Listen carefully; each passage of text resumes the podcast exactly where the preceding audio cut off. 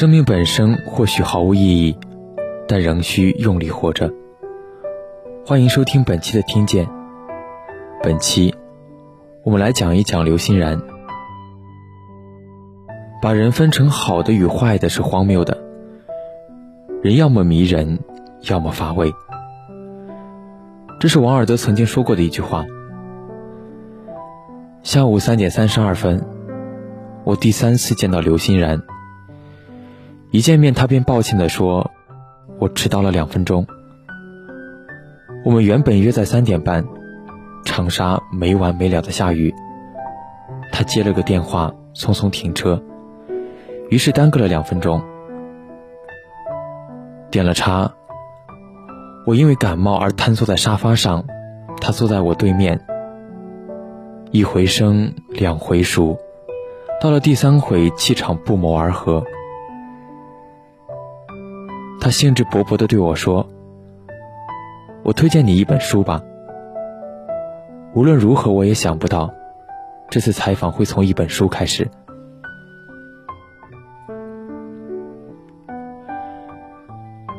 说书前，先说说刘欣然本人。在电视圈，湖南卫视女主持这个身份本就是个光鲜的包袱，比旁人站得高，山水禽兽都在眼下。也正是因为在亮处，三三两两的案件总难防。刘欣然也一样，过于表现或者暗哑无声都不行，总有不好听的声音在叽叽喳喳。我最早看我家那小子，到现在追我家那闺女，对身在其中的欣然有和大众相同的疑惑，即他的存在对节目的意义在哪儿？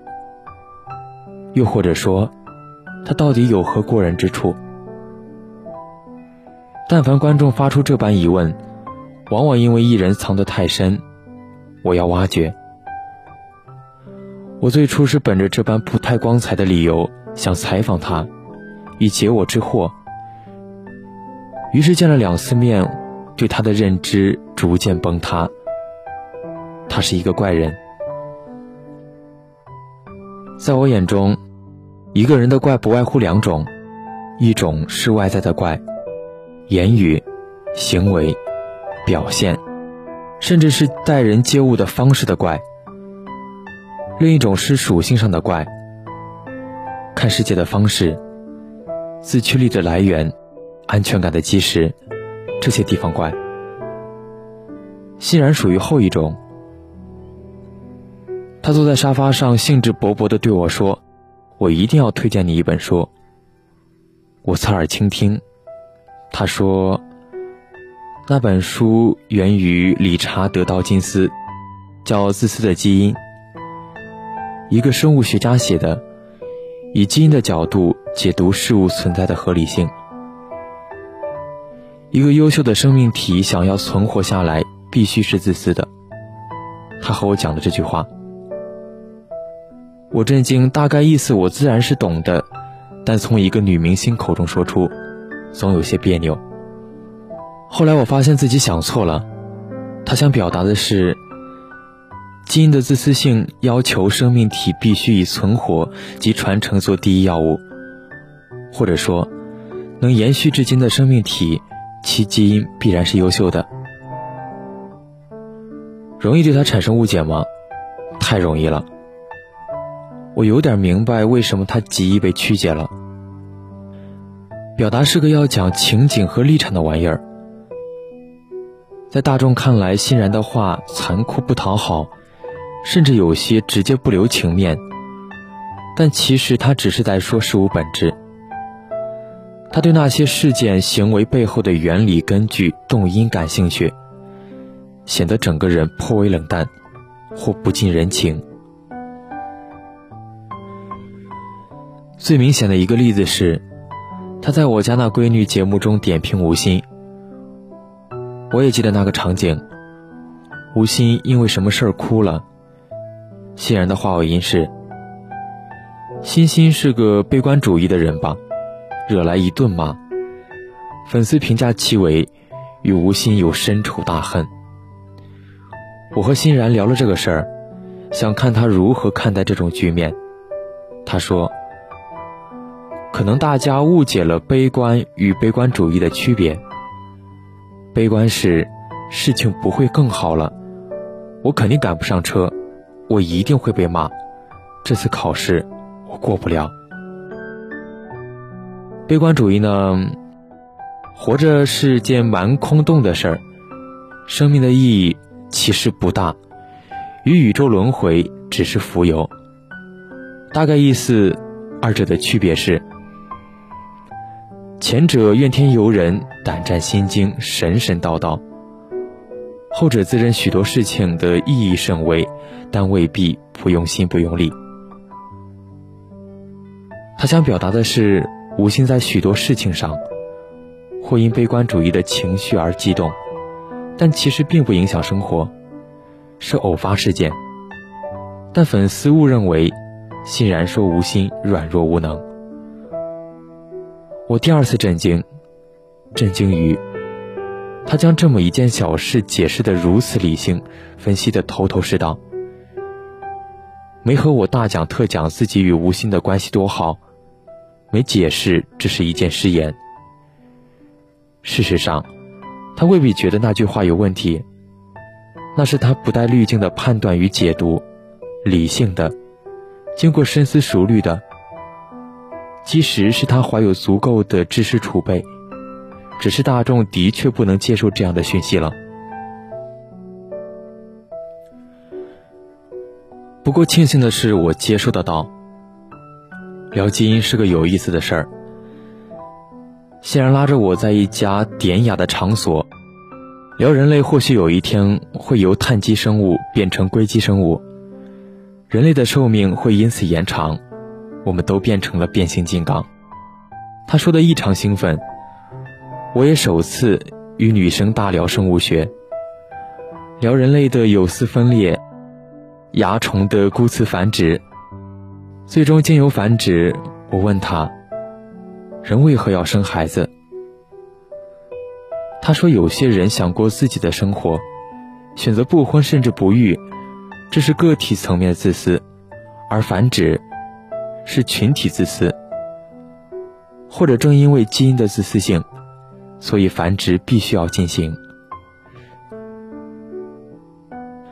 似乎在他的世界里，一切的行为都有最根本的意识在推动，在促成。他不厌其烦地找学习。”试着解读，构成了他看待问题的体系，网状的，一丝一线都绵密异常，有根据，跟直觉与猜测没半点关系，这和我完全相反。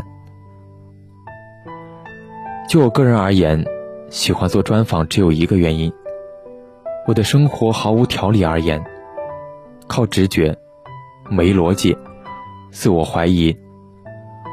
我需要通过和不同的人聊天，反哺自身，企图嫁接别人的理论，印证自我。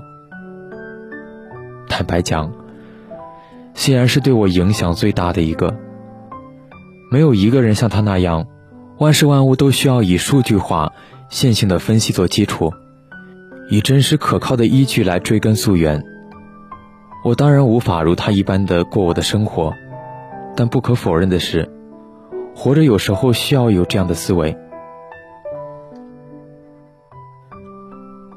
喜欢刨根问底，说到底是个好事儿。大众口中差不多得了，多数只是无能为力的表现。我就是这样。我像个杠精。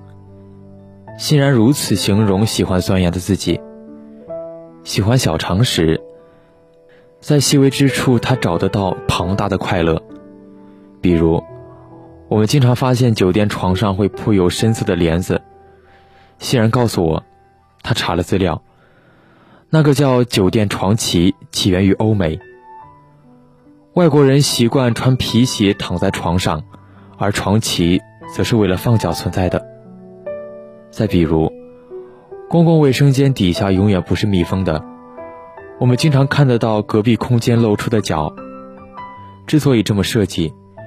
一是便于清洁员无死角打扫，二是防止有人腿麻摔倒昏厥无人发现。类似的小常识，他可以说很多。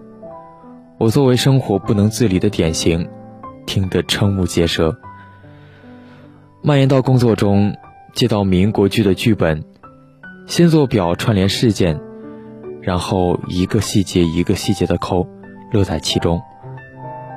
看到剧中出现给小孩子吃提拉米苏蛋糕的情节。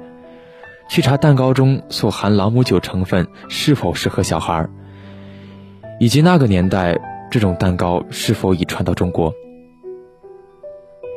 看到某幅画，打开维基百科或谷歌查画的创作年份，分析这幅画与剧中情节的匹配程度，我像个杠精。他说：“我笑。从表象看，这种过分追求细节与真相的行为。”真实的让人头皮发麻。往深处看，这是他的精神世界里做事必须进行的先决条件。不理解吗？最初的确不理解。用一句网络用语表达是，可以，但没必要。但对他来说，对事情细微之处的在意也好，下意识的追根溯源也罢，都十分必要。因为那构成了他活着的安全感。与欣然聊天，能感受到他其实有些虚无主义。他对我说：“生命本身毫无意义，在庞大无法形容的宇宙中，人类的悲欢并不构成其亿万分之一的精彩。也正因此，感知到活着，好好活着。”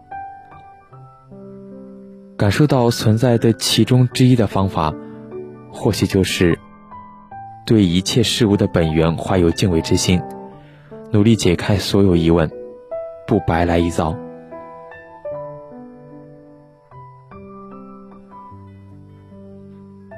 从圣彼得堡大学研究生毕业到如今，许多年过去了。最初参加星姐选拔，只想着这段经历放到简历上会好看。到现在，扎根在湖南卫视，频繁露脸，迎接挑战也直面批评，可以一段话简要概之的历程，在正主心中自然重要无比。在从幕后做过制作人，主导过大型晚会的生杀大权，中间经历过自我怀疑，直到最近几年才愈发清晰，问自己到底想要什么。于是又回来做主持人。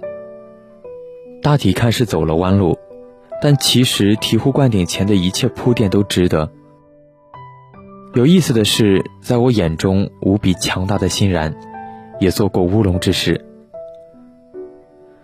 早些年，他做制作人遇到瓶颈，气急败坏下，就把简历挂在了智联招聘。随后便有国内超大公司邀请他去面试。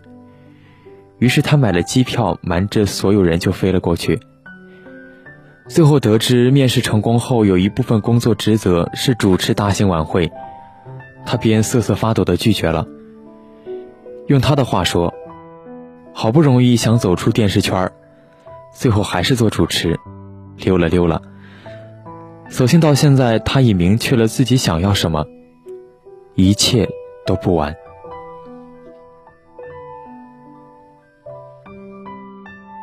我每采访一个明星，都会问相同的问题，即：在你生命中，开心是最重要的事儿吗？在欣然之前，所有人的回答都是是。欣然给了我不同的答案，他说：有力最重要。还向着发着烧、浑浑噩噩的我解释：是有力量的有力。人生最值得回忆的片段，往往都是最有力的那一刻。人们常说，年纪越大，越知道吃得下、睡得着的重要性。做到这两点，是因为这个人不是飘着的、浮着的，沉得下去是有利的。他向我解释道：“我明白他的意思。有力，自然可以理解为拥有庞大而旺盛的生命力。”包括对花草鸟鱼、万事万物的热爱，对未知之物的探索欲，以及坚定而不断的自驱力，也是欣然无论是学习基因知识，还是动辄钻研一切常识的初衷。采访结束后，我浑浑噩噩的回到家，继续吃药，昏昏欲睡。第二天上午，欣然给我分享了一则故事。故事的主人公来自于大芬村，在流水线上临摹了一辈子梵高维持生活。有一天，他终于去见了梵高原作，久久不能平静。他去梵高墓祭拜，为其点了三根中国的烟。显然说他看哭了，因为那三根烟。主人公笨拙地表达了感激之情，其原始而本能的行为，也是最赤诚的力的表现，感动了他。有句话我打了，最后又删除，没发给他。我想说的是，所有人都有用力活着的一套准则，或清晰，或蒙昧不自知，但只要竭尽全力的向前走，就值得感动，包括你。